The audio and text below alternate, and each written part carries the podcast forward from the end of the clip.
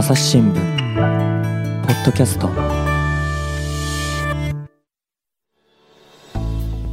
朝日新聞の神田大輔です、えー今回はですねおなじみ文化部の太田雅彦記者をお迎えしております。太田さんよろしくお願いします、はい、よろしくお願いします。まあね太田さんが来たっていうことはやっぱりあれですか？ペットのお話ですかね？そうですね、ペットと動物以外、ペットには限らないけれどほとんもどやってないですからね。まあまあ最初にね来ていただいたのが動物園の話でそこからね、えー犬や猫の話たくさん聞いてきましたけれどもだんだんねあの私のあんまり動物に興味がないという化けの皮も剥がれてきつつある昨今ですが関心持って聞いていこうと思いますが何のテーマでしょう？はい、あの、今日はあの、うん。6月から義務化されたマイクロチップの話をさせていただこうかなと思っております。もう本当にね、あの不勉強で申し訳ないんですけど、はい。マイクロチップが義務化されたんですか、そう、そうなんです。あの、何ですか、マイクロチップって、あ、そっからですか。そっからですね、あの、まあ、形としてはですね、はいはい。あの、直径約2ミリ、長さ約10ミリの円筒状のもので1、センチ、はい、はい、これをあの、まあ、一般的にその犬猫の首の後ろのあたりにですね、うん。注射器のようなものの、ね、を使ってあの挿入するんですね。あのー2ミリと10ミリってことは、はい。なんでしょう、小ぶりのそのカプセル状ぐらいの感じ、の大きさ？そうですね、まあ、米粒を2つつづ二つくっつけて並べたぐらいのイメージですかね。それなんか注射とかできるんですか、まああのあまあ注射ではないのか、注射というか、まあ、少し注射のあれより穴より大きいやつでうんうん。打ち込むんですけれども、うん、まあ、人間に打ち込もうと思うと結構痛いと思うんですが。嫌ですね、あの犬猫の場合、そこまでであの痛くないみたいですあね。そうなんですか、チクリとする程度でいけるみたいですね。おー装着自体は。あ、あんまその残虐性とかは心配しなくてもいい？まあまあ、装着自体はそこまで残酷ではないですけれども、はい。うんええでこれは、えーと犬と猫だけですか？あのまあ、犬猫といっても義務が課されているのは、うんその販売される子犬、子猫とうん。繁殖に使われている成犬、成猫なので、うん。つまり、まあ、あの義務の対象義務、義務になりましたよということを守らなければいけないのは、犬猫の繁殖をしたり、販売をしたりしている業者さんたちになります。えーと太田さん家にもね猫ちゃんいましたよね。いますね、はい。はもうやんなくていいんですか？あのまあ、も一般の飼い主さんは努力義務というものが課されているんですが、もともと別にこの法律ができる前、まあ、法律が改正される前から、まあ、うちの猫には2匹とも入ってますね。あそうなんですね、ただ、まあ、一般的にはじゃあ、えー、と繁殖販売業者がやるものっていうことで、これは義務ですか、えー、とそうです、そこは義務です。はい、努力とかじゃなくて、ね、努力とかじゃなくて義務です。はい、あのもし違反をすると、行政指導とか、あーずっと違反し続けると、お業務停止命令とか、おそういうような処分が課されるようなあーものです。業務停止命令って結構重いですね。まあ、よっぽど守んなければですけどね、うん。ど。一最初はまずあの守りなさいっていう勧告とか命令が出されると、うん。それを守んなかったら、えー業務停止ですよっていう、そういうふうに進んでいく立て付けです。なるほど。えーで、このマイクロチップって誰が挿入、これ、あの業者さんが自分でやるんですか、いや、あのーこれはですね、うん、獣医療行為なので、獣医療行為、はい、獣医師法に基づいて獣医師、えーまたは愛玩動物看護師しか、まあ、これの装着というのはできない。あの獣医さんっていうのは私も知ってますが、愛玩動物看護師っていうそういう職業もあるんですねあ。これ新たにできたはあ資格ですね。へえ。はいであのまあ、人間にもね、看護師さんっていうのはいるけれども、ええその動物版ってことでざっくり言ったらいいですかね。そうですね、もともとあの動物看護師さんっていうのは、まあ、いたんですけれども、うんこれ、民間資格だったんですね。あのまあ、専門学校とかはあはあはあ。出て、なんとなくし、なんとなくじゃないな、あのえっと、まあ、あるある程度のはいはないんかそう教育を受けると名乗れた、あの野菜ソムリエみたいな感じですかね。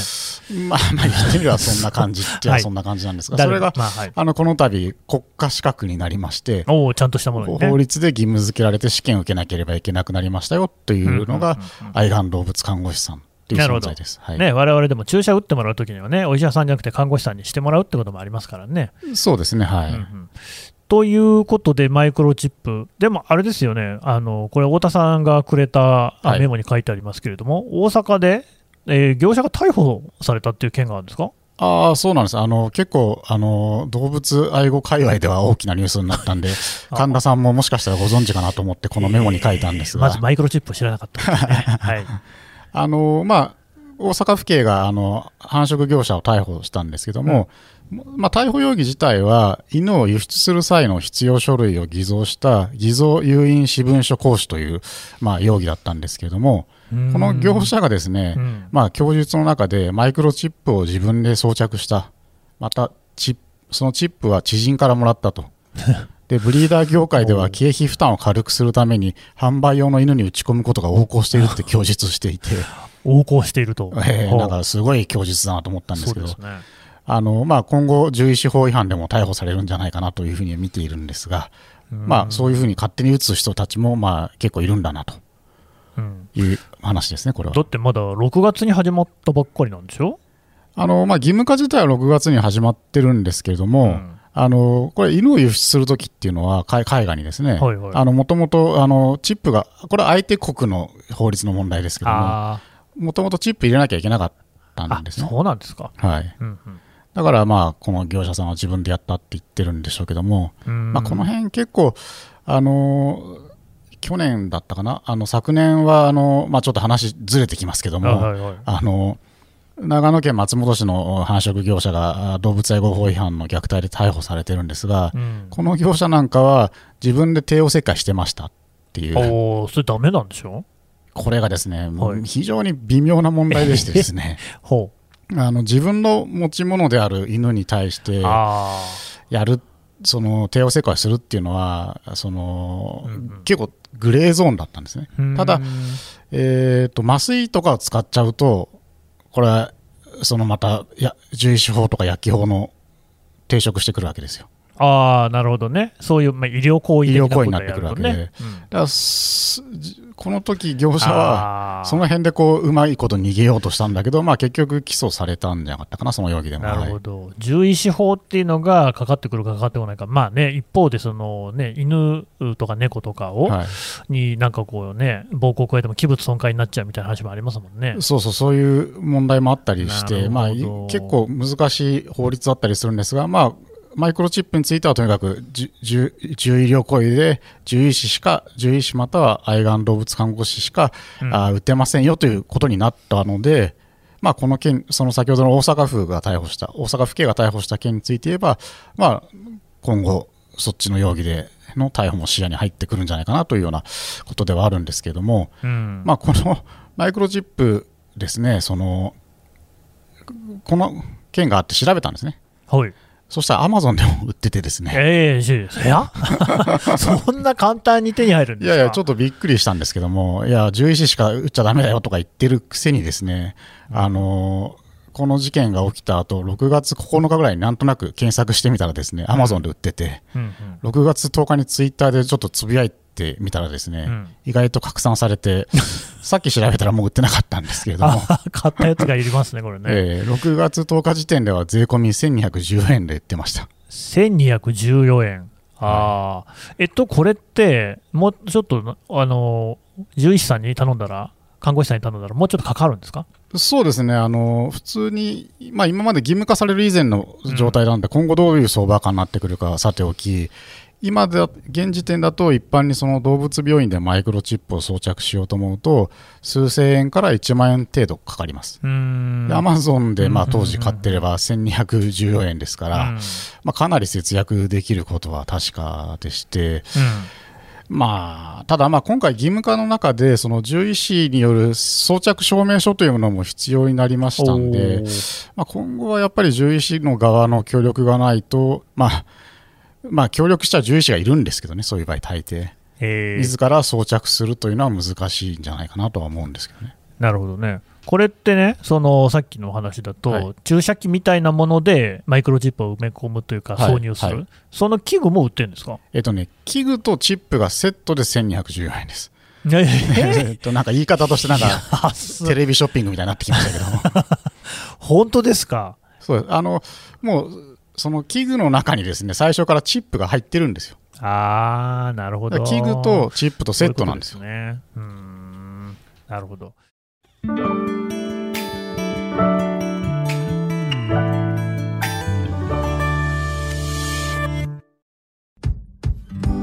難しいニュースもポッドキャストで解説を聞くとちょっと理解できるかも。朝日新聞デジタルのコメントプラスって知ってる？テレビでおなじみのコメンテーターや記者が記事の背景やその先について投稿しているよ。もっと深く。もっとつながる。朝日新聞。いやー、これなんかね、しかしそんな風に簡単に手に入っちゃうっていうのは意外でしたけれども、あのちょっとね、そもそも論的なところあどうぞはい。行きたいと思うんですけど、すえー、とまずもってマイクロチップってね、これ装着する意味って何なんですかね？あのまあもともとその、まあ、義務化の目的っていうのがその、ま、迷子になったりとかああの、まあ、震災とか大規模これはね。災害ではぐれちゃった時に出会いやす再会しやすくなるっていうのがまあ一つ。あとはまあその捨て犬捨て猫の防止ですよね今までだったらその首輪を外してその辺に捨てればね誰のものか分からなくなるわけですけれども、ま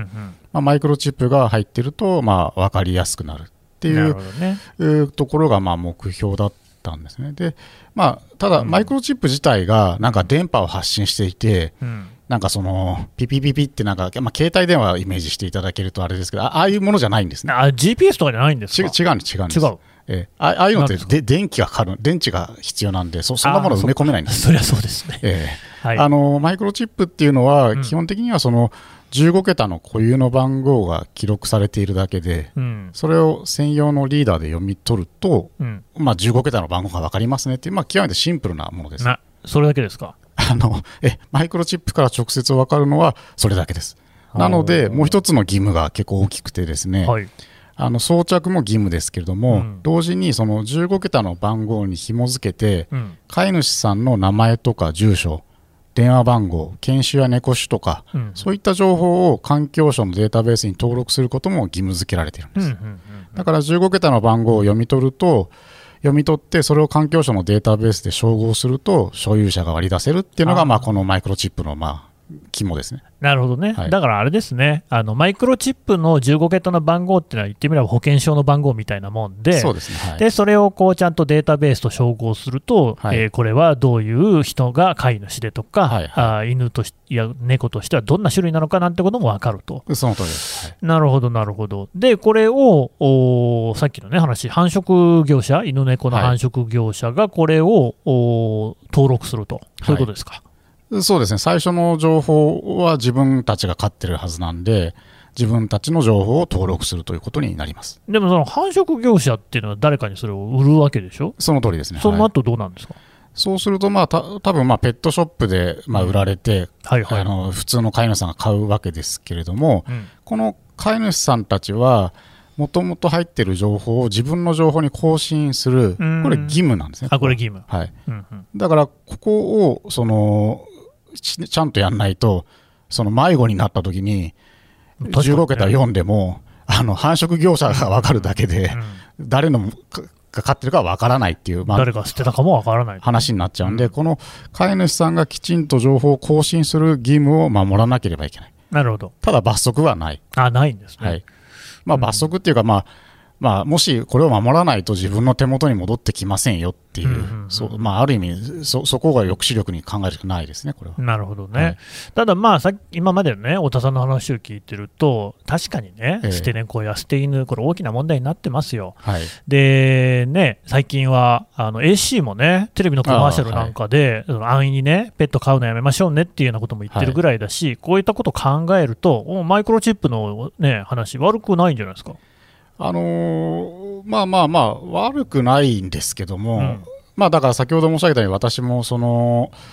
あ自分の猫には、うんうんあのマイクロチップ入れてるんですが、迷子になったら困りますからね。はいはい、果たしてこれ、本当に義務化をする必要があったんだろうかっていう。あやりたい人はやればいいけど、そうそうそうそう。でもそんな捨てる人がいるってね、義務化しなきゃだめなんじゃないですか？あのーまあ、ででも迷子とか捨て子の問題で、人間の子供に名札必ずつけましょうってならないですよね。うんならないね。より大切な存在とも言える存在なので。うん。やっぱりこれは本来飼い、主さんの努力義務っていうのが、まあ、一番、えーその、なんだろう、うん。その法律とその、なんだろうな、その、えーじ現実とのバランスで保たれてたと思うんですけども、うんうんうん。まあ、これはやっぱりその、どうしても義務化したい人たちがいたんですね。は誰ですか？あのまあ、議論まあ、は話のこう裏側といいますかですね、うん。なんでこのマイクロチップ義務化されたかって言いますと、まあうん。先ほど申し上げたように、まあ、法律ができた時の目的っていうのは、あのか飼い主による遺棄の防止とかそういうところに整理されてるんですがもともとこの義務化を従ったっていうのは、自民党の動物愛護議連の皆さんなんですね。自民党動物愛護議連、そういうのがあるんですね。うん。あの自民党の議連がですねこのマイクロチップ装着の素案を作って、うん。これを超党派議連の方に持ち込んだ結果、2019年の動物愛護法改正で実現したと。でこの時そのまあ、自民党側としてみたら、もともと反対をしていたというか、まあ、業者のお意向をは聞いて、その業者規制みたいなところをですね、うん。盛り込むのに反対したのを、このそのマイクロチップ義務化とを、その他の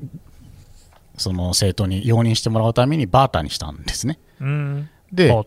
まあ、そそういうちょっときな臭さがありつつ、さもうその時点でね、はい。ささらにあのきな臭いのはですね、その自民党にじゃあ、自民党自身がなんかやりたいって言い出すのも変な話なんで、うん。そのさらに背景があってですね、うん。あの自民党に義務化を働きかけたのが、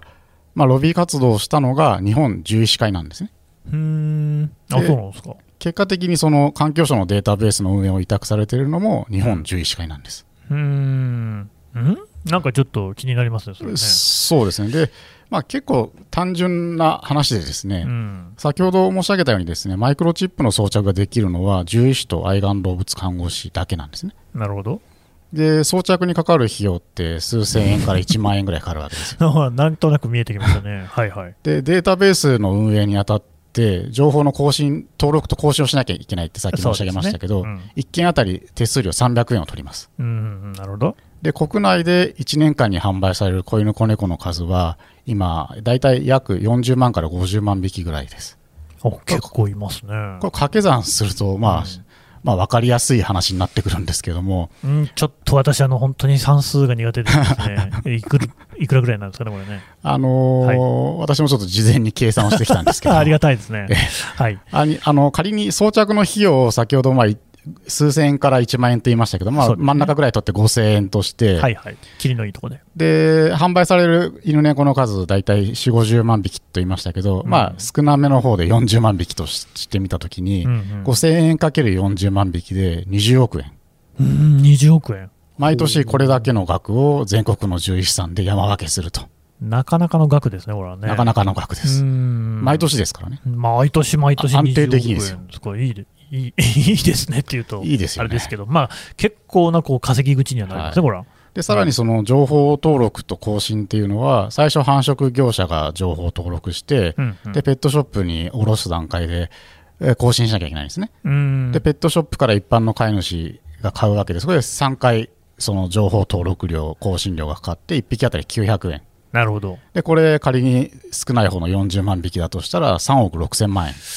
うんこれはスルリと日本獣医師会に入っていくわけです。まあ300円って聞いたときには、まあそんなもんかなと思いましたが、これは塵も積もればってやつですね。いや、日本獣医師会が今までなかった3億6千万、あね3 6千万円入ってくるって、まあなかなかのものじゃなないかかなかのもんですね。ええまあ他にね、繁殖業者のもとにいる、うんその、はい、はい。親犬、親猫も対象ですから、金額もっと大きくなってくるなるほど。で自民党からすると、法律の改正によって、全く自分たちの懐を痛まないまま、これだけの、まあ、規模の利権を毎年、獣医師会に提供できると、うん。そういう構造なんですね。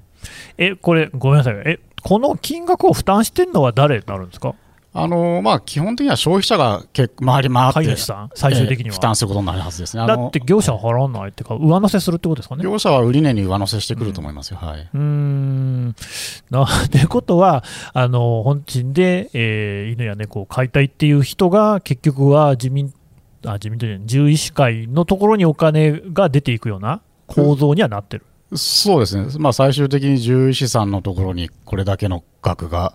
毎年一般の飼い主さんによって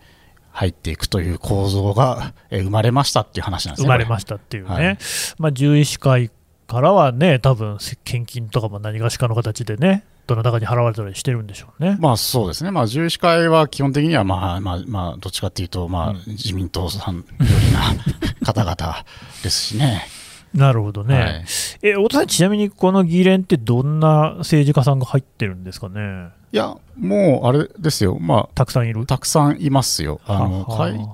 長は誰だったかな、最近変わるんでしょうからね、結構コロコロ変わるんですけど、ねうん、まあ、有名どころだと三原純子さんとか。お入ってましたよね。まあ、あと昔の会長、小池百合子さんとかも務めてへえ、あ、そうなんですね、たまたま女性が2人出ましたけど、別に男性もいるんでしょうけどね。あのそうですね。あの、今のコロナ担当大臣の山際大志郎さんとかも入ってましたよ、うんうん、あの人、もともと獣医師資格を持ってるはずですが、獣医師大学出てますからね。そうなんですね。うん、なんかこれ、ウェブサイトを見てても、ですね結構なんかいろんな人が入ってるなっていう感じはしますけれども、まあね、データに入ってるのもあるかもしれないんで、またこれはね、皆さん、あのそうですね、関心のある方は調べていただければと思いますが、なるほど、そういう背景があると。はい、うん、まあまあ、もちろんね、そのそのそういう背景もあるけれどもさ、繰り返し申し上げますけど、息の防止、迷子の防止、はいはい、あとその、まあ、実は一つ大きいのは繁殖用の成犬、成猫に入れるっていうのは、うん、結構これは大きな話で、個別個体識別が確実に行えるようになるんですね。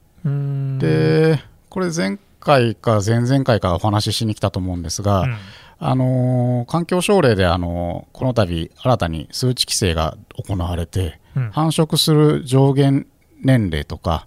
出産回数とか決まったじゃないですか。うんうん、ありましたね、えーはい、あれってマイクロチップが義務化されてなかったら、もう守らせようがないんですね。なるほど。どどどの子が、ね、どの子がさくらちゃんかとか、はいはいはいはい、まあそもそもね、業者って自分の犬にほとんど名前つけてないですから、うんそうなんですか、番号とかで呼ぶんですか、それもないもうほとんど区別でき,、ね、できてないんですよ。まあでも確かにね、うん、そういうもんかもしれませんね。いや、そういうもんじゃいけないんですけどね。あ業者としてもやっぱりそこはちゃんとしなきゃいけないんだけれども、えー、うん、どうしてもそういう扱いにはなっちゃってると。だから真面目な業者を見抜くコツっていうのがですね、まあ、ちょっと話が一回それますけども、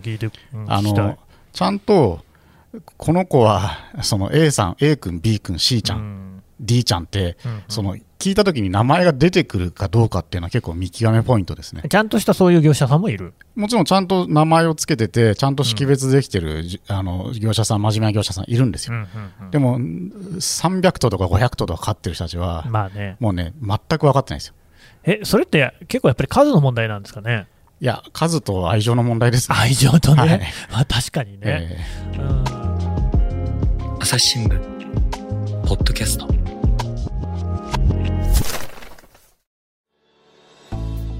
話はまだ続きますが、続きは次回お送りします。はい、えー、文化部太田雅彦記者のお話を伺ってきました。さてね、太田太田さん、最近またなんか肩書きが増えたみたいじゃないですか。肩書きってわけじゃないんですけど、はい、あの朝日新聞デジタルにあるあのコメントプラス、うんうん。ってなんかハテナをつけながら喋ってしまうんですけど、という仕組みのコメンテーターだったっけな、みたいなものになりました。えっ、と、それなんですか、記事にコメントをつける？そうです、なんか朝日新聞デジタルに出てくるペットとか動物の記事に、なんかちょっと他の人が書いたやつ、基本ですけど、になんか解説っぽいものを書いたりとかこういう見方もできますねみたいなことを、えー、まあちょこちょこっと書くあのコーナーがあるんですけど、それの書く人の一人になりましたっていう話です。まあね、これだから、さまざまな専門家の方、記者だけじゃなくて、ですね学識経験のある方にコメントをつけていただいているっていうもので、これ、どんどん拡充してまして、ですねさまざまなその、ね、知見のある方がコメントをつけてるんだけど、太田さんのを見て、僕も今思ったんですけれども、はい、これ、太田さんでね、太田雅彦でクリックすると、ええ、動物の記事がいっぱい出てくるっていうので、え、ほら、動物の記事だけを読むっていうのもなかなか難しいじゃないですか、そうです、ね、そういう使い方もできるかもしれないですね。あそうですね、まあ私が関心のあるペット動物関係の記事についてコメントしているので、うん、まあ自分で言うのもなんですけど追っていただけるとなんかその今動物側から側からっていうか動物を切り口に見たときに何が、え問題かっていうことがもしかしたら分かりやすくなる仕組みかもしれないですね。なるほどね。はい。というわけなので、このコメントプラスの機能、太田さんも加わったということで、ぜひね、朝日新聞デジタルから使っていただければと思います。太田さんどうもありがとうございました。はい、ありがとうございました。えー、朝日新聞ポッドキャスト最後まで聞いてくださってどうもありがとうございました、えー、我々のですねサービスこれからも続けていくためにもぜひアプリの方からですねフォローをしていただいたりそれからあのレビューをしていただいたり、えー、と感想もお待ちしております太田さんへのメッセージもですね概要欄にありますお便りフォームから送ってくださいそれとあのツイッターで今コミュニティというものを作っておりますのでこちらもぜひご参加いただければと思います。朝日新聞ポッドキャスト朝日新聞の神田大輔がお送りしました。それではまたお会いしましょう。